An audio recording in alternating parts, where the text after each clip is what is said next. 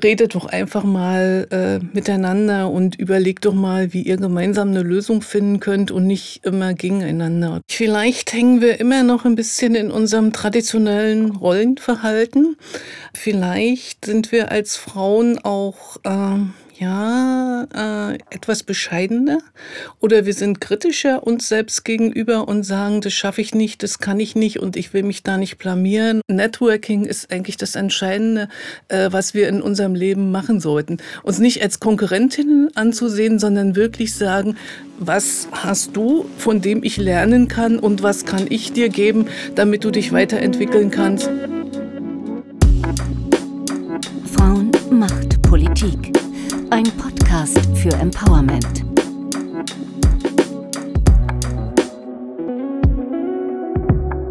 Und das sagt Gabriele Schiebe. Sie ist Schulleiterin im Luise-Henriette-Gymnasium in Oranienburg und das seit zehn Jahren. Sie ist eine erfahrene Oberstudienrätin, CDU-Mitglied und sitzt seit vier Jahren in der Stadtverordnetenversammlung in Oranienburg und leitet dort den Sozialausschuss, der einen ganz, ganz großen Arbeitsumfang hat. Und ich freue mich, dass sie bei mir ist. Vielen Dank. Ja. Äh, wir haben uns das letzte Mal gesehen vor zwei Tagen mhm. bei einem Empfang. Da ging es um das Aktionsprogramm Kommune, Frauen in die Politik. Ich fand, es war ein angenehmer Abend, oder? Also mir hat der Abend auch sehr gut gefallen. Ich bin ja mit so ein paar gemischten Gefühlen hingegangen. Äh, man kommt also nachmittags aus der Schule und hat dann abends noch eine Veranstaltung. Aber es war ein wirklich, wie Sie schon sagten, sehr, sehr angenehmer Abend. Äh, die Podiumsdiskussion fand ich sehr inspirierend.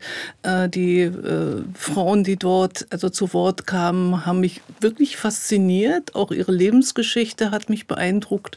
Und im Nachhinein noch die Gespräche hinterher also ich bin erfrischt nach Hause gegangen, muss ich sagen. Also ich fand, es waren auch alles durchweg tolle Frauen. Mhm, ja. Und es war eine angenehme Atmosphäre. Sehr angenehm. Ungezwungen und mhm. trotzdem konzentriert. Mhm. Ist es nur so mit Frauen möglich? Ähm, ich habe schon mehrfach die Erfahrung gemacht, dass es oftmals keine Rolle spielt, äh, welche Parteizugehörigkeit man hat. Also ich erinnere mich, im letzten Jahr hatten wir ein Frauenfrühstück, das hat die Nicole Weitermund organisiert und da waren auch Frauen aus verschiedenen ähm, Interessengruppen oder auch Parteien dort zusammen und wir saßen gemischt an den Tischen. Also nicht nur die CDU-Frauen oder SPD-Frauen. Und es war so eine angenehme Atmosphäre und wir hatten ähm, es ging also nicht um irgendwelche speziellen Themen, die man so mit Frauen verbindet, sondern wir haben wirklich also ernsthaft über Politik diskutiert mhm. und äh, unsere Rolle in der Gesellschaft und parteiübergreifend hatten wir so konstruktive Gespräche und es hat dann überhaupt gar keine Rolle gespielt, welchen politischen Hintergrund wir haben, weil ich habe wirklich die Erfahrung gemacht, dass Frauen, die Männer mögen mir jetzt verzeihen, die hier zuhören, aber dass Frauen sehr viel schneller mehr zur Sachebene zurückkommen und es ihnen dann wirklich um die Thematik geht und nicht, bin ich besser oder schöner. Und genauso war das am Montag auch. Ja. Das hätte noch ein paar Stunden weitergehen das können. Stimmt. Und ich habe mit ganz verschiedenen Frauen mich unterhalten und äh, ich fand es einfach toll. Das Essen war leider alle. Ach, das Essen, das Essen, das war mir gar nicht so wichtig, sondern ich finde, ich finde gerade für Frauen, ähm, das ist so eine Lebenserfahrung, die ich auch gemacht habe. Networking ist eigentlich das Entscheidende, äh, was wir in unserem Leben machen sollten. Uns nicht als Konkurrentinnen anzusehen, mhm. sondern wirklich sagen, äh, was hast du, von dem ich lernen kann und was kann ich dir geben, damit du dich weiterentwickeln kannst. Und äh, ja, ich denke, da nehmen wir uns manchmal selbst auch die Ressourcen, indem wir immer gucken, oh, was ist so. Das ist nicht notwendig. Ja. Also da könnten wir viel äh, Potenzial noch äh, rausholen. Wir haben einen angenehmen Abend erlebt mhm. mit interessanten Frauen, ja. Sachgespräche geführt, fröhliche Gespräche geführt und trotzdem, dann guckt man sich die Zahlen an. In der Stadtverordnetenversammlung Oranienburg sind 28 Prozent Frauen. Das ist so typisch der deutsche Durchschnitt. Ein Drittel dieser kommunalen Organe sind nur mit Frauen besetzt. Haben Sie eine Erklärung dafür? Ich weiß nicht, vielleicht hängen wir immer noch ein bisschen in unserem traditionellen Rollenverhalten. Ähm, vielleicht sind wir als Frauen auch ähm, ja, äh, etwas bescheidener oder wir sind kritischer uns selbst gegenüber und sagen, das schaffe ich nicht, das kann ich nicht und ich will mich da nicht blamieren und ich will das alles super machen, was aber in der Realität oftmals nicht möglich ist.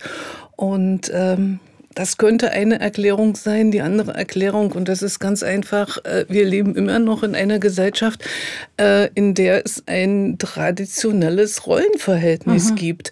Das heißt also, äh, kann man sich schönreden, wie man will, aber ich bin der Meinung, dass Frauen immer noch mehr Belastung tragen als Männer, auch wenn die Männer modern und aufgeschlossen sind.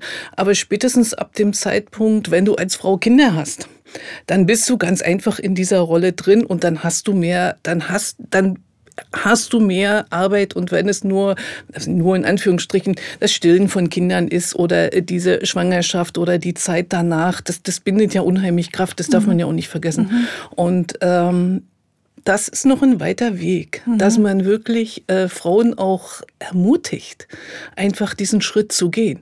Das, das halte ich für ganz wichtig, dass man sagt, ey, komm, fang doch mal an und, und schau mal, ja. Was hat Sie denn ermutigt? Sie leiten seit zehn Jahren ein Gymnasium mit über 700 Schülern, gehen in die Stadtverordnetenversammlung äh, Oranienburg. Also Sie sind in der Kommunalpolitik ja. eine relative Newcomerin. Äh, ja, das ist richtig, aber ähm, wenn Sie im Schuldienst tätig sind, und ich bin jetzt seit 40 Jahren im Schuldienst tätig, sind Sie nie weg von der Politik. Und ähm, egal ob als Lehrerin oder als Stellvertretende oder dann Schulleiterin, war ich immer in der Lokalpolitik in irgendeiner Form äh, mit aktiv. Ähm, nicht in dieser Position wie jetzt, aber trotzdem, wenn äh, irgendwas war in der Stadt, wurden die Schulen angefragt, was könnt ihr machen, wo könnt ihr euch einbringen. Also diese äh, Lokalpolitik war, äh, ist nichts völlig Neues für mich gewesen. Also war dieser Schritt gar nicht so schwer? Nein. Nein, nein. Und was wirklich. hat Sie dann überzeugt, das zu machen? Äh, es gab mal einen Zeitpunkt, ähm, da waren meine Kinder dann aus dem Haus und standen auf eigenen Beinen und äh, ich dachte mir, jetzt kannst du dir eigentlich noch was anderes suchen und war dann äh, so ziemlich von Anfang an, äh, habe mich ehrenamtlich engagiert äh, im äh, Netzwerk Gesunde Kinder Oper habe, was mir auch sehr viel Spaß macht und was ich immer noch, jetzt ein bisschen weniger mache, aber immer noch mache. Und äh, dann gab es Phasen, da war ich nicht so wirklich ganz zufrieden mit der Bildungspolitik äh, im Land ähm, oder auch mit bestimmten anderen Sachen. Und dann habe ich mir gesagt, na ja, das ist aber auch ziemlich einfach, immer den anderen Leuten die Verantwortung äh, zuzuschieben und immer nur zu sagen, oh, was machen die wieder falsch und, und ist doch alles äh, nicht in Ordnung, was da so läuft. Und dann habe ich gedacht, ja, eigentlich bist du ja nicht ganz dusselig und könntest dich ja auch irgendwo einbringen und du hast ja die Erfahrung. Und äh, ja, dann bin ich Mitglied der CDU geworden. Ich bin Mitglied der CDU geworden, ganz einfach, weil ich viele Leute aus der Partei kannte, ganz gut von früher noch. Und äh, weil ich einen christlichen Hintergrund hatte. Okay. Und da hat mir das Engagement ganz gut gefallen und da bin ich Mitglied dann geworden. Ja. Ist sozusagen wie so eine zweite Karriere, ne? Würde ich ah, ich habe das nicht als Karriere angesehen, weil äh, meine erste Karriere führt mich eigentlich gut aus und ähm, das war einfach, wo ich gedacht habe, äh, probier's doch einfach nochmal aus. Mach doch nochmal was anderes oder, oder guck doch mal über den Tellerrand Schule weg. Und da gibt's ja auch Schnittstellen. Und dann habe ich aber gesagt, ich möchte in die Stadtpolitik gehen, nicht in die Kreispolitik, weil da waren, äh, da gab es zu viele Schnittstellen zwischen dem Schulträger, der ja der Kreis ist, und der Schule, die vom Kreis getragen wird. Und das wollte ich wirklich mhm. trennen. Ja. ja. dass man nicht sagt, jetzt macht sie das, um Vorteile zu haben. Und da war das dann eine ganz klare Trennung. Mhm. Und was ist, war es eine richtige Entscheidung? Ähm, ich denke ja, sonst äh, hätte ich irgendwann gesagt, ähm, wahrscheinlich hätte ich dann gesagt, äh, ich kann es nicht, das wird mir zu viel, da muss man dann noch ehrlich zu sich sagen. Und ich denke schon, jetzt nach vier Jahren gab es sicherlich Phasen, wo ich gesagt habe, ich habe keine Lust mehr, das, das wird mir zu viel, das wird mir zu anstrengend. Hat ja jeder mal, also denke ich mir. Und ja, ist es, Sie, es deutet sich so ein bisschen an, es ist anstrengend, diese ja, Arbeit. Natürlich. Hätten Sie das geglaubt, dass es so eine oh. Anstrengung ist, so eine Auseinandersetzung? Nee. Zeit? Also ich habe auch mit äh, Leuten aus der Partei gesprochen, die schon länger dabei sind und die haben gesagt, es war also in den Jahren vorher nicht ganz so fordernd, als es jetzt ist. Das hat natürlich auch mit der Zusammensetzung des Parlaments zu tun. Also es sind mehr Fraktionen und äh, da ist so eine größere Diversität äh, jetzt drin. Also da sind mehr Reibungspunkte. Und dann dürfen wir nicht vergessen, wir haben Corona gehabt. Wir haben den Ukraine-Krieg und äh, das sind natürlich Herausforderungen, ähm, die stellten sich vorher nicht so. Und wenn man dann neu ist, äh, dann sind schon eine ganze Menge Aufgaben und äh, die Konferenzen online zu machen, war auch wieder eine Herausforderung. Also ähm, ich hatte es mir schon schwierig vorgestellt, aber es ist durchaus kräftezehrend. Aber wenn man dann so eine Sitzung hinter sich hat und es ist ganz gut gelaufen, dann pusht das auch wieder. Dann denkt man, ja, okay, das hast jetzt wieder gut gemacht. Das macht, das macht Sie das stolz? Ja, das macht mich stolz. Naja, stolz im positiven ja, Sinne. Ja. Stolz ist ja auch manchmal so ein Wort. Äh, und ähm, das macht mich auch zufrieden und pusht mich auch für die nächsten Tage. Ja. Okay. Hm? Sie haben einen Ausschuss, da muss ich jetzt nachgucken hm. und blättern. Ich habe eingangs gesagt, der heißt Sozialausschuss. Das ist aber nur das Kurze. Es gab, es gab ursprünglich zwei Ausschüsse. Okay. Es gab den Bildungsausschuss und es gab den Sozialausschuss. Und äh, als ich äh, angetreten bin, sollte ich eigentlich nur den Bildungsausschuss ja. leiten. Und da habe ich gedacht, äh, kein Problem, Passt. das kann ich. Und dann wurden die Ausschüsse aber zusammengelegt. Und jetzt sage ich mal, wie der heißt. Ja? Mhm. Ausschuss, für Soziale, äh, Ausschuss für Soziales, Bildung, Tourismus und Bürgerhaushalt. Richtig. Die Feuerwehr ist rausgestrichen ja. worden. Gott ja. sei Dank. Ähm, der Ausschuss war wirklich sehr, sehr, sehr komplex, wenn Sie bedenken, dass es früher zwei Ausschüsse gab und dann hat man einen Ausschuss und Feuerwehr ist auch noch mit drin und Feuerwehr ist auch ein sehr, sehr, sehr spezielles Thema und die sind jetzt in, Sie haben in sind in einem anderen Ausschuss. Ja. Viel, eine Menge Holz? Ja, es ist, ist recht äh, komplex, ja. ja. Welche Erwartungen haben sich für Sie erfüllt und wo sind die Momente, wo Sie gesagt haben, damit hätte ich jetzt gar nicht gerechnet? Ähm, Erwartungen, die sich erfüllt haben, dass man durchaus als kleines Mitglied in der Lokalpolitik durchaus etwas bewegen kann hier in der Stadt. Nun nicht spektakuläre Veränderungen, aber wenn wir es geschafft haben, durchzusetzen, dass ein neuer Kindergarten gebaut wird oder das Jugendcafé, das war ja auch nicht so ganz einfach, was jetzt äh, demnächst hoffentlich bald eröffnet wird, äh, dann freut man sich schon. Und wenn man dann äh, zu einer Neueröffnung von, von der Kita geht, die man die Entwicklung über ein paar Jahre verfolgt hat und, und sieht dann, wie schön es geworden ist und, und sieht, dass die Kinder sich äh, unheimlich freuen. Ja, dann ist das schon ganz angenehm. Und wenn man auch die Jugendarbeit in der Stadt verfolgt und welchen tollen Job äh, diese Menschen dort machen, ähm, dann sage ich immer, na, da ist auch Geld gut investiert. Mhm. Wie erleben Sie Politik? Ich habe ja schon mit vielen Frauen gesprochen, die sagen, die Kommunikation ist schwieriger. Das klang ja auch an mm, am Anfang, als wir uns ausgetauscht haben über den Abend, mhm. dass wenn Frauen zusammen sind, sehr schnell die Sachebene da ist und es ist trotzdem mhm. angenehm und fröhlich. Wird die Kommunikation das anders, wenn Männer ins Spiel kommen?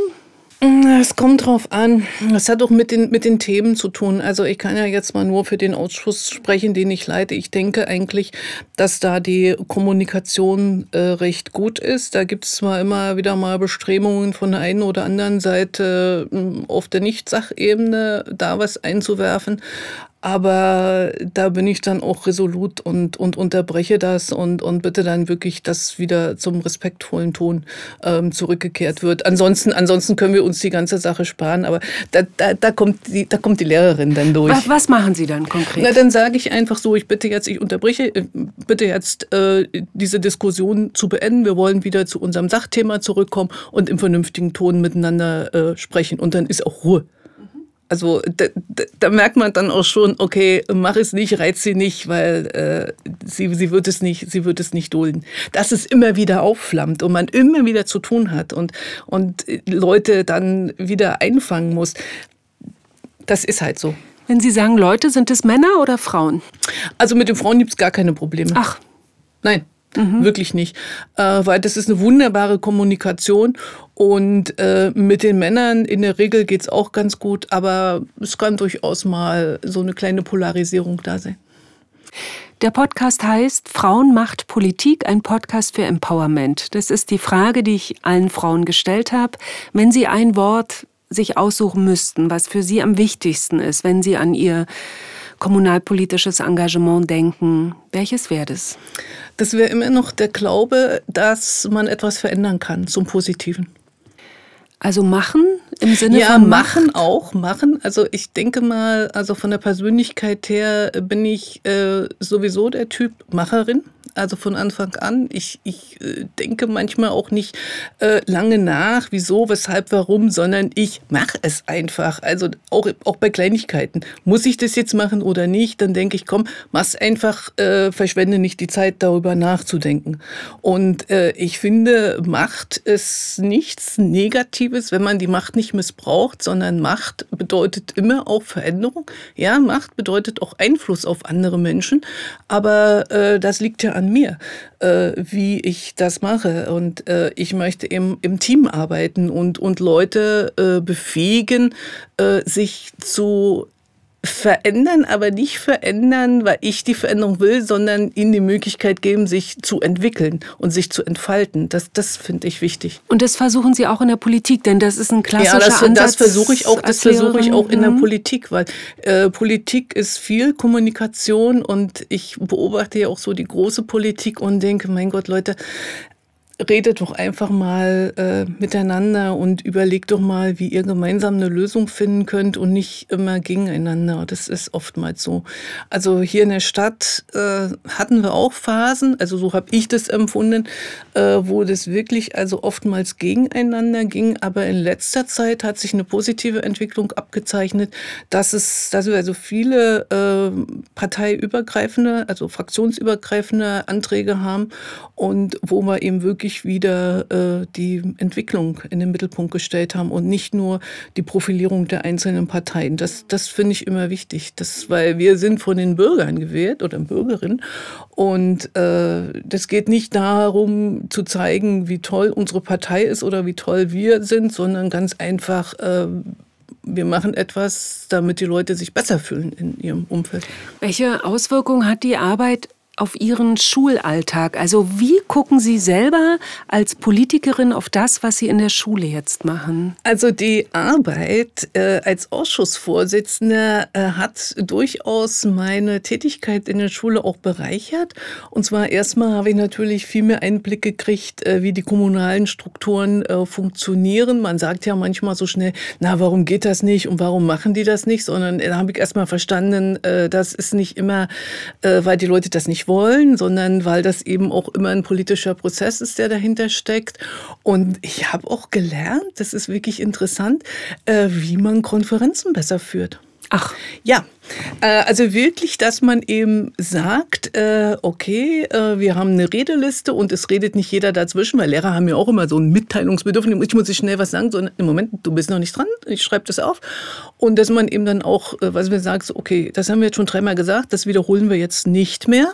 Und dass es eben eine ganz klare Struktur gibt und wenn jemand äh, an das vorher reingeschickt sind die Themenkomplexe und wenn jemand etwas ändern will, dann muss er das eine Woche vorher einreichen, damit jeder sich damit beschäftigen kann.